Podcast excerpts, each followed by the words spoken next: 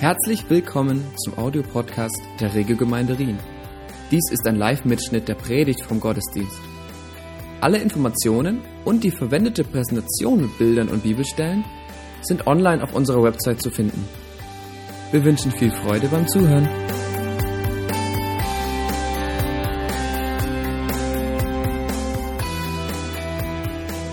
Wenn man nur die Nachrichten anschauen würde, würde man im Moment ähm, einen gewissen Eindruck bekommen, was, was in dieser Welt äh, vor sich geht. Immer wieder Schreckensmeldungen, immer wieder äh, Terroranschläge, äh, Warnungen und so weiter. Äh, eine sehr große Herausforderung, die Kriege, die Flüchtlingswelle und so weiter. Und ich glaube, das ist für uns als Christen, als Menschen, die den Geist Gottes haben, wichtig, dass wir nicht nur diese Perspektive sehen. Was wir nämlich nicht erkennen da, ist, was Gott eigentlich tut in diesem Ganzen. Und es ist wichtig, dass wir Gottes Sicht bekommen. Jesus hat mal gesagt, äh, ob wir die Zeichen der Zeit erkennen, sagt er damals seinen Jüngern. Erkennt ihr die Zeichen? Und ich glaube, es ist auch für uns eine Zeit, wo ganz wichtig ist, dass wir uns nicht nur füttern mit irgendwelchen Infos. Ich glaube, es ist mal ganz gut, informiert zu sein. Aber wenn das alles ist, was, was hineinkommt, dann wirst du sehr depressiv, du wirst sehr ängstlich. Und, aber was, was selten in den Nachrichten kommt, ist, dass eine unglaubliche Erweckungsbewegung gerade in der islamischen Welt äh, zu sehen ist. Dass selbst in Deutschland, äh, Norddeutschland ist eine Gemeinde, da werden Hunderte von Iranern getauft. Das ist unglaublich begeisternd. Und das ist nicht nur, der Grund ist nicht nur, damit die äh, nicht mehr zurückgewiesen werden können, sondern der ganz klare Gespräche geführt, um zu sehen, sind die wirklich zum Glauben gekommen. Und das begeistert mich. Ich glaube, Gott ist dabei, etwas zu tun. Und ich, meine Beobachtung ist, meine Einschätzung ist, dass Gott im Moment weltweit dabei ist, eine traditionelle Vorstellung, wie ein Leben in der Nachfolge als Christ aussieht, aufzubrechen, zu verändern, unser Paradigma zu verändern, unsere Weltsicht und sie durch seine eigene Vorstellung zu ersetzen. Er ist dabei, kraftlose Religiosität durch ein Leben in der Kraft des Heiligen Geistes zu ersetzen. Ich habe dieses Zitat vor einiger Zeit schon mal gebracht von dem äh, Leadsänger der äh, Gruppe U2, von Bono. Und Bono sagt Folgendes. Normalerweise habe ich ja hier immer Spurgeon oder John Piper. Heute ist mal Bono dran. Aber Bono hat auch was zu sagen. Endlich mal. Alle atmen auf und sagen. Bono sagt, Religion ist das, was übrig bleibt, wenn der Geist das Gebäude verlässt. Religion ist das, was übrig bleibt, wenn der Geist das Gebäude verlässt. Da steckt sehr viel Weisheit dahinter. Und deshalb wird diese Erneuerung, diese, diese Reformation, nenn es wie du willst, zentral damit zu tun haben, dass wir den Heiligen Geist als Person kennenlernen. Lernen uns auf seine Weisheit und Kraft zu verlassen. Lernen seine Stimme zu hören und Gemeinschaft mit ihm als oberste Priorität zu suchen und zu pflegen. Ich habe bei der letzten Predigt gesagt, wenn Gott mich aufweckt in der Nacht, wie ähnlich wie bei Salomo oder irgendwie in einem Traum äh, mir erscheint und sagt, Wolfi, du kannst dir eine Sache bitten. Was wäre das? Ich habe auch euch ermutigt, über diese Frage nachzudenken. Vielleicht erscheint ja Gott in der Nacht. Auf jeden Fall ist es etwas, es kommt, euer, euer größtes Verlangen soll zum Ausdruck kommen. Was ist euer größter Herzenswunsch? Mein größter Herzenswunsch ist, ich möchte den Geist Gottes als Person, nicht als theologisches Konzept, sondern als Person kennenlernen und mit ihm gemeinsam unterwegs sein glaube, das ist das, was den Unterschied macht. Den Unterschied im Leben von Jesus in seinem Dienst hat's gemacht, dass er ausgerüstet wurde mit dem Geist bei seiner Wassertaufe. Kam der Geist Gottes auf ihn und ab da fing sein Dienst erst an. Vorher war er auch schon der Sohn Gottes. Aber sein Dienst und diese Kraft und dieses Abenteuer mit Gott unterwegs zu sein, hängt mit dem Geist Gottes zusammen. Deswegen sagt Jesus zu seinen Jüngern, die schon so viel erlebt hatten, wartet, wartet, bis ihr ausgerüstet werdet mit Kraft aus der Höhe. Und dann werdet ihr meine Zeugen sein. Ich sehne mich danach, den Geist Gottes als Person besser kennenzulernen. Und ich möchte dich einladen, wenn du noch keine Nummer eins Priorität hast in deinem Leben, denk darüber nach und vielleicht, du darfst es gerne nehmen. Das ist jetzt kein, äh, ist jetzt nicht so nach dem Motto, den Wunsch hat ja Wolfi schon, darf ich nicht mehr. Dürft ihr gerne übernehmen, dürft ihr gerne kopieren. Und eine allgemeine passive Offenheit wird da nicht ausreichen, um uns auszustrecken, um uns äh, wirklich, dass wir das erleben, was Gott tun möchte. Es ist keine allgemeine passive Offenheit, wie ich immer wieder sage. Ein, allein offen zu sein für das Wirken des Geistes reicht nicht aus. Es ist eine aktive Kooperation und ein Dürsten nach dieser Realität. Das sind die Begriffe, die die Bibel nennt. Jesus sagt, wenn jemand Durst hat, der kommt, er sagt nicht, wenn jemand offen ist. Er sagt, wenn jemand Durst hat, dann komme er zu mir und trinke. Aus seinem Innersten werden Ströme lebendigen Wassers fließen. Und auch hier, ich glaube, auch da kann man griechisch nachschlagen und so weiter. Ströme heißt hier Ströme und nicht kleine Tropfeleien. Ich sehne mich auch nach, der, nach dem Tag, wo auch aus unserer Church hier in unserem Bewusstsein Ströme des Geistes fließen und nicht nur tröpfelnd. Ich bin froh für jeden Tropfen, aber ich sehne mich nach Strömen. Und um diesen Durst zu intensivieren, gebraucht Gott Trockenheiten und Dürre in unserem eigenen Leben und auch im Leben von Gemeinden. Dass wir mit dem Status quo nicht einverstanden sind. Den Durst sich selber zu schaffen, irgendwie zu sagen, ja, wo finde ich den Durstknopf? Wie kann ich mir das aus den Rippen schneiden?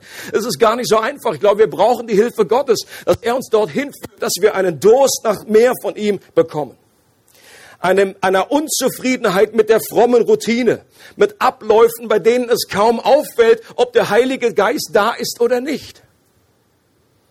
Ein Verlangen, das so stark ist, dass es Ängste und Vorbehalte und schlechte Erfahrungen oder auch Nichterfahrungen überwinden kann. Vor einiger Zeit auf einem christlichen Magazin, glaube Aufatmen, folgendes Zitat gefunden. Das fand ich sehr gut. It goes like this die Arroganz, Erfahrungen zu einer Theologie zu machen, die über die Bibel triumphiert, wird nur von der Arroganz übertroffen, den Mangel an Erfahrung zur Theologie zu machen, die über die Bibel triumphiert. Für allen, denen das jetzt zu heiß war und zu schnell, einfach nochmal die Arroganz, Erfahrung zu einer Theologie zu machen, die über die Bibel triumphiert, wird nur von der Arroganz übertroffen, den Mangel an Erfahrung zur Theologie zu machen, die über die Bibel triumphiert. Als ich Theologie studiert habe, war so der typische Vorwurf an viele, die irgendwie so eine Betonung auf den Heiligen Geist legen, ah, ihr sucht nur Erfahrung, da wird die Erfahrung zum Maßstab genommen äh, und, die, und die Bibel ist gar nicht mehr der Maßstab. Und rückblickend oder selbst auch damals habe ich schon, war ich schon so weise, so voll der Weisheit, dass ich erkannt habe, ja, und deine Nichterfahrung, die ist jetzt keine Erfahrung oder was. Das ist genauso, die, die, die, wir alle haben diese Brille auf und wir lesen die Bibel durch das, was wir erfahren oder nicht erfahren. Und es ist äh, absolut, es ist falsch, nur unsere Erfahrungen zum Maßstab zu machen. Die müssen immer wieder geprüft werden, denn die Bibel ist der Maßstab. Aber wir können auch unsere Nichterfahrungen können eben auch ein Maßstab werden, den wir anlegen. Und deshalb wird uns auch das Thema dieser Serie Alive, das Leben und das Wirken, das Wesen des Heiligen Geistes weiterhin beschäftigen. Auch wenn diese Serie heute zu Ende geht und wir in zwei Wochen mit einer neuen Serie starten werden. Aber gerade bei diesem Thema ist für mich so klar, wir werden uns nicht verabschieden jetzt von einem Geist Gottes, jetzt packen wir den wieder in die Ecke sondern wenn das nicht weitergeht, Leute, ich glaube, das ist eins der, der größten äh, Prioritäten, die Gott im Moment auf seinem Zettel hat, dass wir lernen, mit dem Geist Gottes unterwegs zu sein, seine Stimme lernen zu, zu verstehen und so weiter. Und um die Fäden heute etwas zusammenzubinden, möchte ich über den Geist der Weissagung sprechen den Geist der Weissagung. Letztes Mal war das Sprachengebet dran und heute geht es mehr um dieses Thema Prophetie und möchte das von einer interessanten Stelle entwickeln und zwar aus Offenbarung 19, Vers 10. Da heißt es, und ich fiel zu seinen Füßen nieder, ihn anzubeten. Gemeint ist hier Johannes, der vor den Füßen eines Engels niederfällt. Und er spricht zu mir, der Engel spricht, siehe zu, tu es nicht. Nämlich das Anbeten. Ich bin dein Mitknecht und der deiner Brüder, die das Zeugnis Jesu haben. Bete Gott an, denn das Zeugnis Jesu ist der Geist der Weissagung. Mir kommt es in erster Linie auf diese Aussage, auf diesen einen Vers an. Das Zeugnis Jesu ist der Geist der Weissagung. Ich muss euch ehrlich sagen, ich habe lange Zeit irgendwie immer wieder mal diese Stelle gelesen, auch gehört in verschiedenen Preaches und habe eigentlich immer war ein großes Fragezeichen vor meinem Kopf. Was, was bedeutet das eigentlich? Was heißt denn das? Das Zeugnis Jesu ist der Geist der Weissagung. Ich möchte versuchen, dass etwas mehr Licht reinkommt. In diesem Vers entdecken wir diesen Ausdruck der Geist der Weissagung. Gemeint ist der Heilige Geist hier, der hier näher bezeichnet wird als ein Geist der Weissagung oder der Prophetie. Das ist austauschbar, das ist dasselbe. Weissagen, Prophetie, im Englischen gibt's glaube ich, nur das eine Wort, die haben kein, kein Problem damit. Weissagung und Prophetie sind identisch. Weissagung könnte man so definieren, ist eine durch Offenbarung inspirierte Rede. Okay? Das wäre eine Definition. Eine durch Offenbarung, also göttliche Offenbarung, inspirierte Rede. Oder jemand hat ausgedrückt, Prophetie kleidet Gottes gute Gedanken in Wort. Finde ich auch gut. Prophetie kleidet Gottes gute Gedanken in Worte und dann werden sie ausgesprochen. Doch was hat es mit diesem Zeugnis auf sich? Was bedeutet das Zeugnis Jesu ist der Geist der Prophetie? Haben die da irgendwie äh, äh, ein Zeugnis verteilt oder was? Was ist das für ein Zeugnis? Der Textzusammenhang kann uns hier etwas helfen, das besser zu verstehen. Ein Engel hat eine inspirierte Offenbarung an Johannes weitergegeben. Kurz bevor wir da lesen, da redet der Engel davon vor diesem Hochzeitsfest des Lammes, was kommen wird. Und das wurde für Johannes so real, das wurde so herrlich, als der Engel das ausgesprochen hat, dass er vor dem Engel niederfiel, um ihn anzubeten. Aber der Engel wehrt ihm mit der Begründung, dass auch er nur der Überbringer einer Botschaft ist und dass er außerdem, genau wie Johannes und auch alle anderen Christen, das Zeugnis Jesu in sich trägt. Und das Zeugnis bedeutet, das Wort, was hier gebraucht wird im Griechischen, heißt Martyria wovon wir dann später das Wort Märtyrer haben. Aber es bedeutet einfach in erster Linie mal, dass Märtyria ist eine, eine Gewissheit, ist eine Überzeugung. Genauso wie ein Zeuge, der einem Gericht eine überzeugende Aussage macht, wie zum Beispiel, ich habe das mit meinen eigenen Augen gesehen. Und dann ist das total überzeugend für alle Geschworenen, so nach dem Motto, okay. Da ist eine Gewissheit im Raum. Da ist nicht ein Zweifel, sondern da ist ein Zeuge, der etwas mit einer Überzeugung gesehen hat. Und der Engel und auch die ersten Jünger, die Jesus mit ihren eigenen Augen gesehen haben, die hatten natürlich eine besonders ausgeprägte Überzeugung. Wir haben als Family gerade den Film Risen gesehen oder auf, auf, Deutsch Auferstanden. Das ist einer der letzten aus Hollywoods christlichen Filme, wo so aus der Sicht des einen Häuptlings, äh, Häuptling, Hauptmanns, das war der, das war Winnetou, genau. Also der eine Tribun, der dann auch bei der Kreuzigung gegenwärtig wäre, aus seiner Perspektive wird das äh, gesehen, der als ein Skeptiker war, für den klar war, der hat ja Jesus sterben sehen. Und plötzlich wird er aber von Pilatus beauftragt und sagt, finde mir mal irgendwie den Leichnam, der ist nämlich verschwunden, den haben Leute geklaut. Und jetzt geht er äh, hin und er muss überall, sucht er nach dem, dem Leichnam und findet ihn nicht. Bis es dann zu einer Begegnung kommt mit Jesus. Und was in diesem Film wieder neu so bewusst geworden ist, was die Leute, die wirklich damals Jesus gesehen haben nach seiner Auferstehung, die, die hatten ein unglaubliches Zeugnis, eine Gewissheit in sich. Den hat, den, hat, den hat man irgendwie was androhen drohen können, dass sie ins Gefängnis geschmissen werden, dass sie gefoltert werden, was auch immer. Die konnten einfach nur sagen, was soll ich sagen? Ich habe ihn gesehen. Tut mir leid.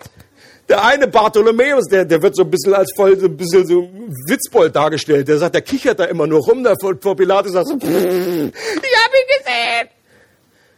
Und es war eine unglaubliche Gewissheit. Und dieses griechische Wort, was am Anfang eigentlich nur Zeuge hieß, wo dann auch Jesus sagt, ihr werdet meine Zeugen sein und ihr werdet eben auch bezeugen, was ihr erlebt habt. Viel später dann, weil auch ihr Zeugnis äh, dazu geführt hat, dass sie gestorben sind, wurde dann mehr und mehr diese Wortbedeutung des Märtyrers, dass das jemand ist, der sogar dafür äh, leidet oder dafür sogar stirbt. Aber was der Engel hier bestätigt, ist, dass alle Christen durch den Glauben dieses Zeugnis Jesu in sich tragen. Vielleicht auch nicht auf derselben Ebene wie jemand, der ihn mit den Augen gesehen hat. Aber die Bibel sagt, dieses Zeugnis haben wir durch den Glauben in uns. Wir wissen, dass Jesus real ist. Und das ist etwas, was nur durch den Glauben dir geschenkt werden kann. Dass du ihn nicht mit den Augen siehst, sondern mit den Augen des Herzens. Und so wie Jesus zu Thomas gesagt hat, glücklich zu preisen sind die, die nicht sehen und doch glauben. Damit sagt er auch, dass wir nicht alle raus sind aus der Nummer, so nach dem Motto, oh, wie, wie schade, dass wir die, Jesus sagt, glücklich zu preisen. Auch wir haben durch den Glauben ein, ein inneres Zeugnis bekommen. Und wir wissen, dass wir wissen, wir wissen, dass Jesus real ist, dass er der Sohn Gottes ist, dass er auferstanden ist, dass er lebt. Das zeichnet einen Christen aus. Und wenn der Engel die Aussage macht, das Zeugnis Jesu ist der Geist der Weissagung, dann sagt er damit, dass Weissagung die Folge der inneren Glaubensüberzeugung ist und dass dieses Prinzip für Johannes und auch für jeden Christen gilt. Das heißt, wenn wir innerlich wissen, wenn in unserem Herzen ein Zeugnis, eine Gewissheit ist, dieser, dieser Herr ist real und dieser Geist in uns ist, der Geist der Prophetie, dann führt diese innere Gewissheit dazu, dass wir das mit unserem Mund zum Ausdruck bringen. Wie Jesus an anderer Stelle gesagt hat, wo wes das Herz, wovon das Herz erfüllt ist, das geht in den Mund über. Oder die ersten Petrus und Johannes, also auch da, als sie angeklagt wurden, dann bringen sie Folgendes zum Ausdruck und sagen, es ist unmöglich, für uns, von dem, was wir gesehen und gehört haben, nicht zu reden. Den wurde nämlich verboten, über diesen Jesus zu quatschen. Haben sie gesagt, ihr könnt mit uns machen, was ihr wollt, ihr könnt uns vierteilen, ihr könnt uns braten, ihr könnt, aber es ist unmöglich von dem, was wir gesehen, was dieses Zeugnis in uns ist, dass das nicht in einer prophetischen Art und Weise herausgesprochen wird. Das geht nicht. Das können wir nicht. Und der Heilige Geist ist auch derjenige, der Jesus in unserem Herzen immer wieder real macht. Wir haben während dieser Serie gehört, das ist eines seiner Hauptaufgaben, dass die Wahrheiten, die allgemein gültig sind, unserem Herzen real zu machen. Und wer das schon erlebt hat, der weiß es, was es für ein Riesenunterschied ist, ob ich einfach nur in der Bibel mal gelesen habe, irgendeine allgemeine Wahrheit, zum Beispiel, Gott liebt dich. Was ganz Simples. Ich bin Gottes Kind. Und dann sagst du, ja, super, ich bin dein Kind, Halleluja. Aber was ist für einen Unterschied, wenn der Geist Gottes diese Wahrheit nimmt und sie anstrahlt und deinem Herzen offenbart macht und auf einmal macht es Klick und du sagst, boah, ich bin sein Kind. Ich bin ein Sohn Gottes. Der Schöpfer des Himmels ist mein Vater. Massiver Unterschied. Da liegen Welten dazwischen. Das ist auch so weit der Osten ist vom Westen. So ein Unterschied. Und der Geist Gottes liebt es. Er, es heißt in Römer 8, er, er bezeugt, dasselbe Wort. Er ist ein Zeuge, der praktisch uns immer wieder vor Augen hält, was die Wahrheiten Gottes sind. Er führt uns in alle Wahrheit und er möchte, dass diese, Wort, diese Wahrheiten real werden in unserem Leben. Gleichzeitig will der Heilige Geist aber auch durch uns hindurch prophetisch reden und die Wahrheiten in der Gemeinde und in der Welt bezeugen und dadurch Jesus real machen. Und genau das geschieht durch prophetische Rede. Worte der Weisheit, also der Prophezeiung, der Weissagung, das wollte ich sagen. Was dadurch geschieht, wer das schon mal erlebt hat, es passiert Folgendes. Jesus wird realer gemacht in dem Moment. Es wird eine allgemeine Wahrheit genommen und es wird konkretisiert in einem bestimmten Kontext. Und wir erleben plötzlich die Gegenwart Gottes in einer neuen Art und Weise. Das ist, was das prophetische Reden hervorbringt bringt. Eine andere Stelle, die genau dasselbe beschreibt, habe ich gefunden in 1. Korinther 1, Verse 4 bis 6. Das lesen wir mal zusammen. Da sagt Paulus, schreibt zu den Korinthern, ich danke meinem Gott alle Zeit euretwegen für die Gnade Gottes, die euch gegeben ist in Christus Jesus in ihm seid ihr in allem reich gemacht worden, in allem Wort und aller Erkenntnis, wie denn das Zeugnis des Christus unter euch gefestigt worden ist. Hier haben wir schon wieder dasselbe komische Wort, das Zeugnis. Ich glaube, was Paulus hier sagt, ist, er schreibt an eine Gemeinde, die sehr viele geistliche Gaben bekommen hat. Unter anderem prophetische Rede, Worte der Erkenntnis, äh, Weisheit und so weiter. Was Paulus hier sagt, ist, dass offenbar durch seinen eigenen Dienst ist dieses Zeugnis, diese Gewissheit, dass Jesus lebt, dass er real ist, ist durch seinen Verkündigungsdienst äh, vertieft worden in ihrem, in ihrem Herzen, ist klar geworden. Und das hat dazu geführt, dass jetzt ein überreiches, ein Überquillen von, von, Überquellen von diesen geistlichen Gaben gekommen ist. Denn er sagt, das, hat, das eine hat zum anderen geführt. Denn da, darum habt ihr so viele Gaben bekommen. Weil dieses Zeugnis so gefestigt worden ist in euch. Und gleichzeitig also ein Bild, das man hier nehmen könnte, wäre eben dieser Brunnen. Wenn ein Brunnen irgendwie Wasser hervorbringen soll und Quellen, dann muss man sich tief hineinbohren. Und ich glaube, Paulus sagt, diese Erkenntnis, dieses Zeugnis ist so tief in euch hineingelegt worden, dass etwas jetzt diese, diese, dieses, diese Gaben des Geistes hervorquillen aus diesem Brunnen. Und gleichzeitig hört es aber damit nicht auf. Ich glaube, das ist eine gewisse Thermik des Heiligen Geistes, so habe ich es genannt. Ihr kennt Thermik, wo es einfach so eine Kreisbewegung möglichst nach oben ist. Denn dann, wenn wieder Geistesgaben ausgesprochen äh, werden oder sie praktisch angewandt werden, führt das auch wieder dazu, dass das Zeugnis Jesu, nämlich die Gewissheit seiner Gegenwart, nochmal verstärkt und intensiviert wird. Also das eine führt zum anderen. Und im besten Fall erlebt eine Gemeinde eine Thermik, die nach oben geht. Was allerdings viele Gemeinden erleben auch, ist eine Thermik, die nach unten geht.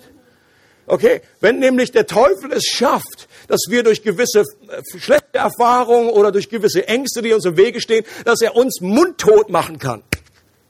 Dass wir uns nicht trauen, etwas zu sagen am besten gar nichts zum Ausdruck bringen, am besten diesen, diesen Geist, der hier in uns ist, der Geist, der prophetisch reden will, gar nicht rauslassen wollen, dann führt es mehr und mehr dazu, dass wir auch in unserem in unserem Zeugnis der inneren Gewissheit, dass Jesus mehr und mehr entfernt scheint. Wir wissen zwar in unserem Kopf noch, ja, ja, er ist da, er ist da, aber es führt zu einer gewissen Trockenheit. Und Gott möchte diese Thermik des Geistes, dass sie nach oben gerichtet wird. Es gibt verschiedene Ebenen der Prophetie.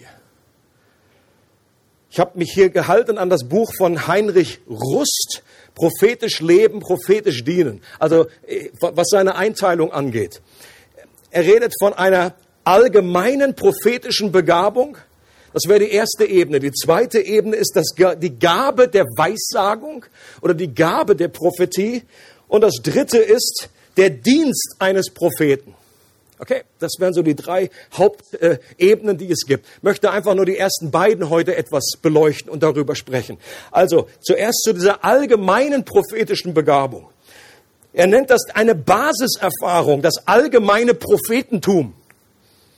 Es gibt ja seit Luther diesen Ausdruck, das Priestertum aller Gläubigen. Da hat man irgendwie gesagt, okay, es gibt jetzt gar keinen Mittler mehr. Damit meinte er damals irgendwelche äh, äh Priester, die, die nicht mehr zwischen uns und, und Gott stehen, sondern wir alle sind zu einem Priestertum aufgerufen. Wir stehen alle direkt vor Gott. Es gibt nämlich nur einen Mittler, das ist Jesus Christus. Aber er sagt, und er redet davon, man könnte auch sagen, es gibt ein allgemeines Prophetentum. Denn seitdem am Pfingsten der Geist Gottes ausgegossen wurde, kam es zu einer neuen Dimension, einer neuen Dynamik, dass im alten Bund nicht mehr nur Einzelne mit diesem Geist der Prophetie ausgestattet wurden, sondern jetzt Gott seinen Geist auf alles Fleisch gibt. Und er sagt, Jünger, Jünglinge und, und Mädels, die werden Weissagen und die Älteren, die werden Träume haben und es wird einfach eine Intensivierung stattfinden durch den Geist dieser Weissagung. Jesus sagt an einer Stelle in Johannes 14, wer meine Gebote hat und sie hält, der ist es, der mich liebt. Wer aber mich liebt, wird von meinem Vater geliebt werden und ich werde ihn lieben und mich selbst ihm offenbaren. Ich glaube, was Jesus hier beschreibt, ist diese grundlegende, diese Basiserfahrung eines prophetischen Lebensstils. Ich bin der Überzeugung, dass wir als Christen, dass dieser Geist, der in uns wohnt, der Geist der Weissagung, uns alle dazu befähigt, seine Stimme zu hören. Weil das der erste Schritt ist. Weil dies diese Grunderfahrung ist. Dass wir, Jesus sagt, meine Schafe hören meine Stimme. Und deswegen ist es ganz einfach die Rechnung. Bist du sein Schaf, kannst du auch seine Stimme hören. Manche Christen sagen, ja, ich bin nicht so sicher, ich weiß nicht, ob ich die Stimme Gottes höre. Ich würde mal behaupten, Du hast sie zumindest einmal gehört, als Jesus dich nämlich gerufen hat, dass du zum Glauben gekommen bist. Das wäre nie passiert, wenn du die Stimme Gottes nicht gehört hättest. Und deswegen hast du diese Grunderfahrung, das ist angelegt in jedem Christen, dass der Geist der Weissagung, der in uns ist, uns zu dieser Grunderfahrung ermöglicht. Und was Jesus hier sagt, ist, es hat mit einer Liebesbeziehung zu tun. Wenn wir Gott lieben und sich das dadurch ausdrückt, dass wir ihm gehorchen wollen, dann führt es dazu, Liebe teilt sich immer mit. Liebe möchte sich zum Ausdruck bringen. Und Jesus sagt, ich möchte mich dir offenbaren. Und dieses Offenbarungserlebnis ist die Voraussetzung dafür, dann später auch für den prophetischen Gabe und für den prophetischen Dienst. Aber das erste ist eine gewisse Basiserfahrung, dass wir wissen, Gott redet zu mir, Gott gibt mir Impulse. Und oft fließen diese prophetischen Offenbarungen hinein in ein Gebet oder in einen Gebetsimpuls. Ich denke, die viele haben das von euch schon erlebt. Wenn man das Thema Prophetie immer redet, dann denkt man so, oh, das ist nur so für, für, für ein paar Prozent. Ich, ich habe das noch nie erlebt. Ich bin überzeugt, viele haben das schon erlebt, obwohl sie sich dessen bewusst sind. Da, ohne das, und sie sind nicht bewusst. Vielen Dank. Ich denke, die meisten von euch haben schon die Erfahrung gemacht, dass plötzlich ein Gedanke in deinen Kopf gekommen ist oder wo auch immer, dein Herz oder Kopf. Und plötzlich hast du an jemanden gedacht, der ist dir in, vor deinem inneren Auge. Und du hast irgendwie gedacht, boah, der, an den habe ich jetzt nur wirklich momentan gar nicht auf dem Zettel gehabt oder der ist so, jahrelang habe ich den nicht gesehen. Plötzlich denkst du an diese Person. Und dann in erster Linie, was Gott nicht, meistens ist das ein Aufruf zur Fürbitte. Dass Gott im Grunde dir einen Impuls gibt, den sollst du jetzt nicht direkt anrufen und dann irgendwie ein prophetisches Wort in dieser Art unbedingt weitersagen, so nach dem Motto, ich hatte gerade ein Bild von dir. Und die Person sagt, was ist das denn für ein Bild? Ich sage, ich weiß es nicht. Einfach ein Bild. Das hilft der Person nicht wahnsinnig weiter. Aber Gott in vielen Fällen, wenn Gott uns ein, einen Impuls gibt, möchte er uns bewegen, etwas entweder äh, zu beten oder dann anzurufen, nachzufragen, wie geht es dir im Moment? Und sehr häufig ist es dann auch der Fall, dass die, die andere Person sagt, das ist ja eine Überraschung ich habe gerade auch an dich gedacht. Oder ich bin gerade in so einer äh, äh, prekären Situation, dass, dass ich so froh bin, dass jemand da gerade angerufen hat. Oder dass du sagst, gibt es etwas, wofür ich dir dienen kann? Gibt es etwas, wo ich dir helfen kann? Ganz praktisch. Also das wäre eine, eine Gelegenheit, ein Beispiel für einen grundlegenden prophetischen Lebensstil. Ich erlebe das Reden Gottes im meisten in der Vorbereitung für Predigten wenn ich dann in meinem Büro bin oder auch nicht oder zu Hause und Gott mir sagt, irgendwie äh, mich erinnert oder nimm dir dieses Buch mit und ich weiß überhaupt nicht, warum dieses Buch, keine Ahnung. Und dann erinnere ich mich an eine Passage, erinnere ich mich an eine gewisse, äh, äh an ein gewisses Beispiel, was ich bringen kann. Stuart hat gerade ein, ein Beispiel erlebt von so einem Eindruck. Und zwar hat er vor einiger Zeit, wir waren jetzt gerade als, als Kernteam zusammen im Libori-Hof. Die meisten werden es noch kennen, in guter Erinnerung, ähm, im Schwarzwald. Und wir haben da äh, eine Nacht verbracht. Und er hatte schon mal angerufen und er war krampfhaft dabei, irgendwie einen Ort zu finden, wo wir Zeit verbringen können.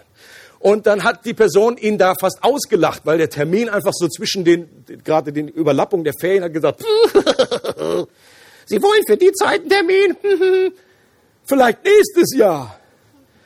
Und dann war das erstmal erledigt, das Thema. Und dann hat Stuart irgendwie vor dem Herrn Zeit verbracht, hat gebetet. Und plötzlich kam dieser Gedanke in seinen Kopf. Ruf nochmal an. Gut, dass er nachgehakt hat, nochmal angerufen hat. Die, die Person guckt nach und sagt, jo, haben wir noch was. Wunderbar. Und wir hatten eine gute Zeit zusammen, die wir dort verbringen konnten. Oder Gott bringt uns irgendwie, während wir für, für Menschen beten, auch das ist eine klassische Situation, wo Gott uns erinnert an irgendetwas, das vielleicht mit dem Gebet jetzt momentan gar nicht direkt im Zusammenhang steht. Es kommt plötzlich, der, die, die, die Person sagt, kannst du bitte beten für meine Hand oder irgendwie was. Plötzlich kommt der Eindruck, Vergebung. Kommt dir dieses Wort in den Sinn. Du denkst erst, pff, was ist das denn jetzt? Was hat das mit der Hand zu tun?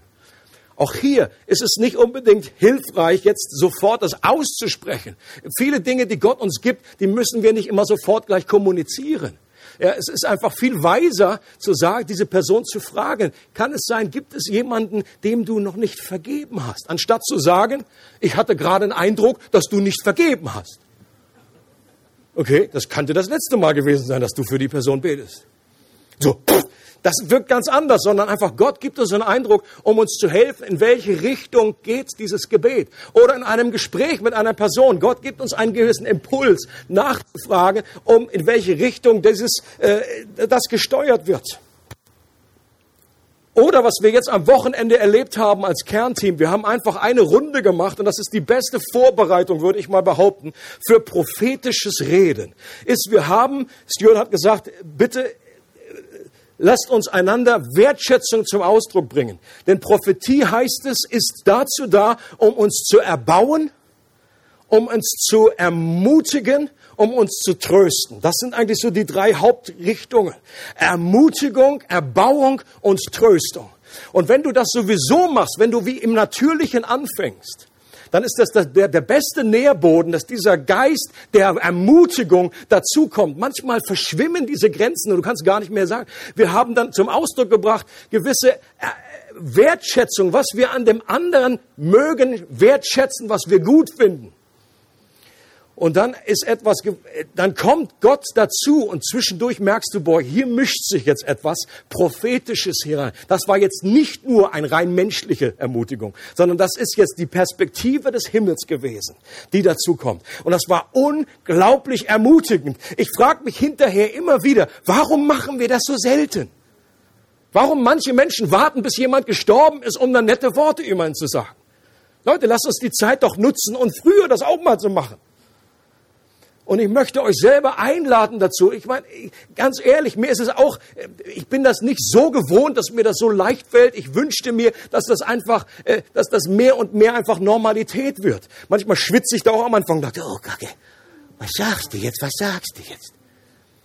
Aber wenn man das gemacht hat, ist es so unglaublich ermutigend, auferbauend. Und der Geist Gottes stellt sich da gerne dazu. Und er wird das intensivieren und wir werden mehr und mehr in so eine Dynamik hineinwachsen. Wir sollten auch nicht automatisch davon ausgehen, dass jede empfangene Offenbarung gleichzeitig auch die Erlaubnis beinhaltet, sie jetzt überhaupt weiterzugeben. Das ist nicht automatisch der Fall. Ich denke, das ist manchmal ein, ein Fehler, den Leute machen, die dann zum ersten Mal ein Bild haben. So sagen, oh, ich habe was, ich sehe was, ich sehe was, Halleluja! Und dann kommen sie gleich im Gottesdienst und wollen, ich will das Bild sagen aber nicht unbedingt.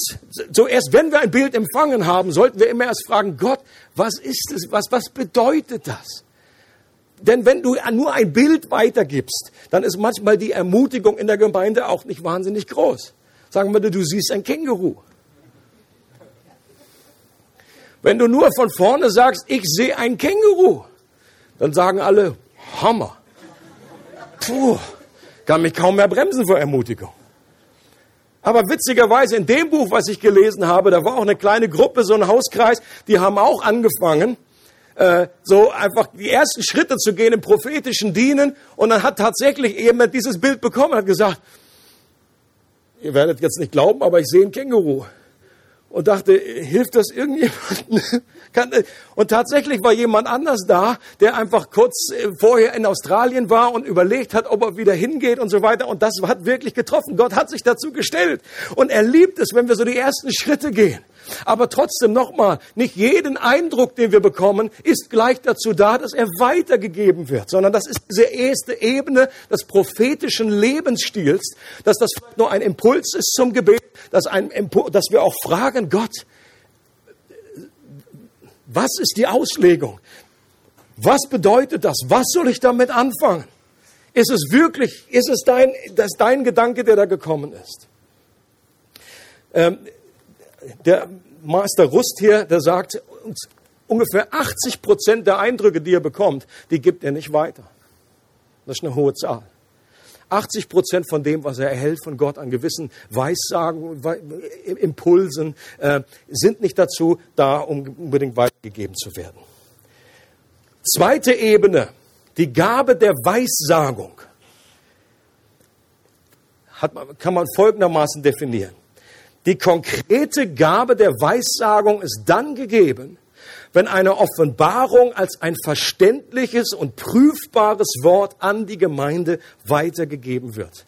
Seht ihr den Unterschied zu dem ersten? Hier geht es ganz klar darum, dass man nicht nur einen Eindruck hat, sondern dass man auch eine, eine Deutung hat, dass man auch weiß, was Gott jetzt damit sagen will, dass es für andere verständlich ist, klar, und dass es dann weitergegeben wird, auch in einen Kontext, wo andere das prüfen können. Leute, der Unterschied zwischen neutestamentlicher Prophetie und alttestamentlicher Prophetie ist in erster Linie da, dass man etwas dass es nicht mit so einer Autorität kommt, wie so spricht der Herr, wie im Alten Testament die Propheten, sondern dass es überprüft werden soll, was beinhaltet per Definition, dass man oft nicht richtig liegt. Okay? Und deswegen alleine wäre es auch nicht hilfreich, dieses, diese Formel zu benutzen in, im Neuen Testament, wie so spricht der Herr. Warum? Weil andere dadurch nicht unbedingt gerade ermutigt werden zum Prüfen. Wenn jemand auftritt und sagt, so spricht der Herr, dann sagt der andere, ups, was soll ich jetzt da noch drauf sagen? Kann ich das noch abwägen? Darf ich das noch prüfen? Deswegen die Ermutigung, bitte dieses Formel nicht zu benutzen, sondern zu sagen, ich glaube, Gott hat mir folgenden Eindruck gegeben. Das ist etwas völlig anderes. Paulus ermutigt die Gemeinde damals, sich nach dieser Gabe auszustrecken. Dass der Heilige Geist die Gabe der Prophetie in uns und durch uns aktiviert. Hier nochmal 1. Korinther 14 hat Silvia schon ange... Da ist sie. Silvia, das prophetische Wort Silvia, hat sie schon angetönt. Da sagt Paulus, strebt nach der Liebe. Eifert aber nach den geistlichen Gaben. Auch hier dieses Wort, das heißt wirklich eifern. Sich ausstrecken nach, streben nach, das ist etwas komplett anderes als seid offen. Kennt ihr meinen berühmten Spruch, wer nach allen Seiten offen ist, ist auch nicht ganz dicht. Eifert nach den geistlichen Gaben. Und dann sagt er, er setzt noch eine oben drauf, besonders aber, dass ihr Weissagen könnt. Und auch hier, das ist ein klares Votum der Heiligen Schrift. Ich frage mich selber immer wieder, mache ich das? Bin ich diesem Auftrag des Wortes Gottes gehorsam? Im Grunde ist das ein Auftrag an jeden Christen, sich nach den geistlichen Gaben auszustrecken und besonders sich danach zu sehnen, prophetisch reden zu können. Warum? Weil Paulus sagt, diese Gabe, die hat einen unglaublichen, auferbauenden, ermutigenden Effekt. Warum? Weil es das Zeugnis Jesu, äh, seine Realität, seine Gegenwart unmittelbar hervorbringt und irgendwie verstärkt.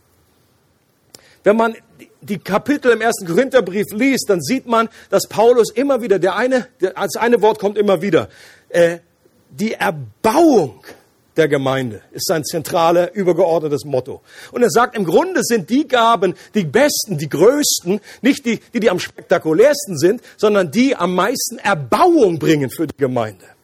Das sind die wichtigsten Gaben weil, weil es darum geht, dass Menschen, dass der gesamte Leib, dass Menschen auferbaut werden, gestärkt werden, getröstet werden.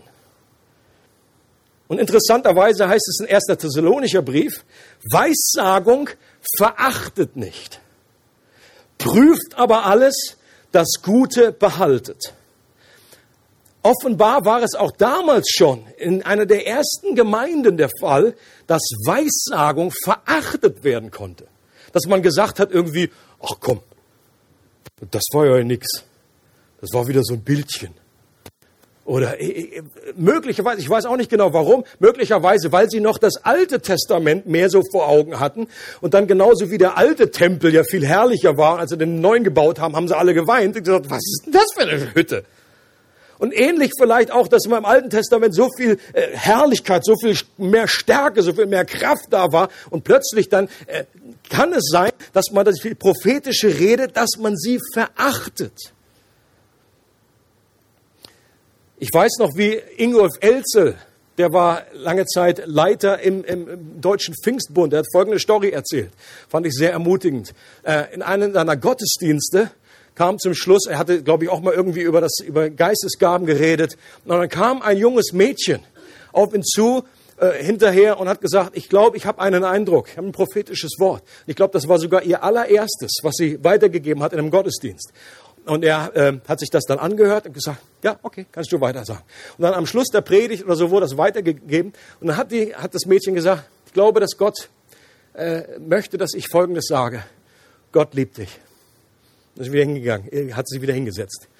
So, das wäre eine, eine Möglichkeit, jetzt genau diese, das Wort der Prophezeiung zu, wie heißt das? Zu verachten, denke ich. So irgendwie zu sagen, right.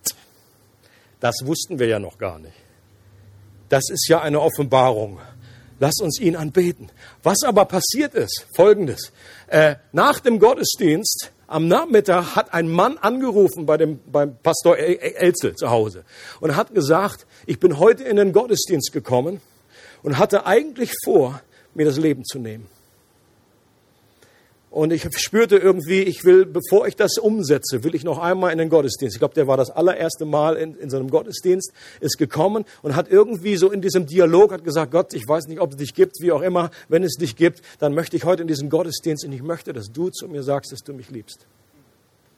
Leute, und merkt ihr, was es für einen Unterschied bringt? Auf einmal die Sichtweise. Zuerst einfach nur zu singen, pff, das wäre super. Hammeraussage. Aber dann mit dieser anderen Sicht zu erleben, was das für eine Ermutigung für einen Menschen sein kann. Und wie gesagt, zur Prophetie als Gabe in einem Kontext, in einer, ob das in einer Kleingruppe ist oder ich glaube, Prophetie muss zu einem Adressaten gesprochen werden, muss in einer verbindlichen, in einer Gemeinschaft geredet werden. Ich glaube, das ist der erste wichtigste Sitz von der prophetischen Gabe. Es muss Menschen da sein, die das überprüfen können. Die Bibel selber ermutigt uns dazu. Und das bedeutet für jeden, der in dieser Gabe wachsen will, er braucht die Grundvoraussetzung einer gewissen Korrigierbarkeit. Wenn man sagt, nein, das hat der Gott hat mir das jetzt gesagt, und wenn man dann irgendjemand sagt und das prüft für sich, äh, äh, dann, dann, dann kann man nicht sagen, ja, aber nee, Gott hat mir das jetzt gesagt. Es braucht diese Überprüfbarkeit, es braucht diese Grunddemut, die man an den Tag legt. Steve Thompson, ein äh, aus Amerika recht berühmter äh, Mann, der im prophetischen Dienst äh, wirkt. Dieses Buch kann ich auch sehr empfehlen. Wir können alle prophetisch reden. Steve Thompson. Er sagt Folgendes. Wir müssen unbedingt wissen, dass wir nicht nur falsch liegen können, sondern dass wir nur selten völlig richtig liegen. Okay? Und das bringt eine unwahrscheinliche Entspannung hinein. Ich glaube, Leute, wir brauchen eine Kultur, wo wir einfach in einer Art, in einer Wertschätzung äh, einfach einen Raum geben, wo Menschen auch mal Fehler, wir werden Fehler begehen, aber gleichzeitig bedeutet, wir müssen nicht jeden Fehler wiederholen, den schon andere gemacht haben. Und wir möchten einerseits Raum geben für das Übernatürliche, für äh, gerade die prophetische Rede. Wir wollen das umsetzen als Gemeinde. Ich sehne mich danach. Wir als Leiterschaft, wir wollen das, dass wir mehr und mehr auch in den Gottesdiensten das direkte Reden Gottes vernehmen. Aber es ist auch so, man muss irgendwo anfangen. Und das fällt nicht so komplett äh, völlig durchgeheiligt und völlig reif äh, als Frucht irgendwie vom Himmel. Das wünsche ich mir. Ich habe oftmals keinen Bock, irgendwie da nochmal neu anzufangen, irgendwie mich da wie, äh, das hat nämlich mit Demut zu tun, dass man sagt, Gott, ich möchte diese Dinge jetzt einüben, ich möchte das lernen, ich möchte Risiken eingehen, ich möchte mich auch korrigieren lassen. Ich meine, manchmal ist ja das Prüfen einfach. Auch ein Beispiel aus einem Buch von Jack Deere. Äh, folgendes prophetisches Wort kam von jemandem. Kann man ziemlich schnell überprüfen, ob das von Gott kommt oder nicht. So spricht der Herr, sagt der Mann. Ich tue euch keinen Vorwurf machen, weil ihr Angst habt. Ich habe ja selber manchmal Schiss. Okay, der aufmerksame Beobachter, der etwas das Wort Gottes kennt, wird gleich sagen können, du Bruder, ich glaube, da bist du etwas, hast aus deinen eigenen Gedanken etwas gesagt. Gott hat keinen Schiss. Das ist ziemlich eindeutig. Aber manche anderen Sachen sind etwas dann nicht so, nicht so ganz easy zu beurteilen. Wie, was beurteilen wir? Ich glaube, dass wir folgende drei Dinge beurteilen. Wir den Inhalt einer Prophetie. Stimmt sie mit dem Wort Gottes überein? Oder gibt es grobe Abweichungen? Wir, wir, wir prüfen den Inhalt.